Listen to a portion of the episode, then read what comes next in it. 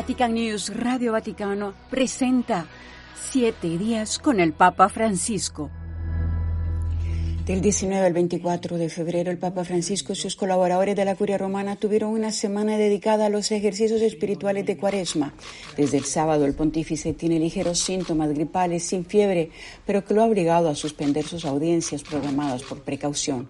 Un malestar que, sin embargo, permitió al Papa asomarse el domingo a la ventana de su estudio que da a la plaza de San Pedro y presidir el rezo del Ángelus Dominical, seguido de llamamientos por la paz en Ucrania, dos años después del estallido de la guerra y por el retorno del diálogo en Nigeria y en la República Democrática del Congo, escenario de secuestros y violencia. Basta ya.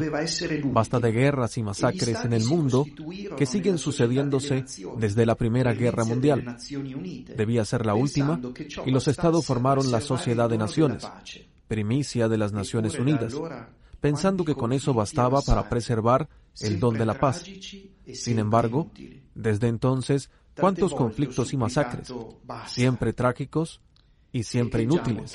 Francisco vuelve a lanzar un llamamiento por la paz en su audiencia a los miembros del Sínodo de la Iglesia Patriarcal Armenia de Cilicia en Roma, en peregrinación a la tumba de los apóstoles Pedro y Pablo, tras la fiesta de San Gregorio Nenarek, doctor de la Iglesia. Al recibirlos antes de la audiencia general, el Papa se detiene en el sufrimiento de la población de Nagorno-Karabaj, a la que dice estar cercano con las palabras, pero sobre todo con la oración. En particular, Francisco dirige su pensamiento a las numerosas familias desplazadas que buscan refugio. Tantas guerras, tanto sufrimiento, subraya. El discurso del pontífice se centra después en la figura de los obispos, siendo una de las grandes responsabilidades del sínodo, precisamente la de dar a la Iglesia a los pastores del mañana. Por favor, elíjanlos con cuidado para que sean dedicados al rebaño, fieles a la pastoral, nunca arribistas, recomienda el Papa. No deben ser elegidos según las propias simpatías o tendencias, y hay que tener mucho cuidado con los hombres que tienen olfato para los negocios o con los que siempre tienen la maleta en la mano, dejando huérfana a la gente. El Papa acuña una nueva y fuerte expresión, adulterio pastoral. Es lo que se arriesga a cometer el obispo que ve su eparquía como un lugar de paso hacia otra más prestigiosa y olvida que está casado con la Iglesia. Lo mismo sucede cuando se pierde el tiempo negociando nuevos destinos o ascensos. Los obispos, afirma el Papa, no se compran en el mercado. Es Cristo quien los elige como sucesores de sus apóstoles y pastores de su rebaño. Después de la audiencia general, Francisco se dirigió al hospital Gemelli Isola Tiberina para someterse a algunas pruebas diagnósticas.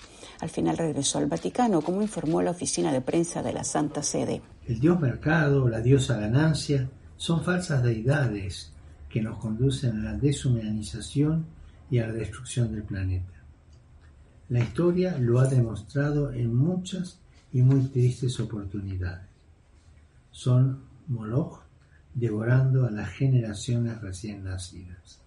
Así lo afirmó el Papa en un videomensaje a los miembros del Comité Panamericano de Jueces y Magistrados por los Derechos Sociales y la Doctrina Franciscana COPAJU en Argentina, con motivo de la inauguración de la sede y subsede de Buenos Aires. Fundamental y crucial, subraya Francisco, es el papel de la ley de sus profesionales, abogados, jueces, fiscales, defensores. El Poder Judicial es el último recurso de que dispone el Estado para remediar las violaciones de los derechos y preservar el equilibrio institucional y social.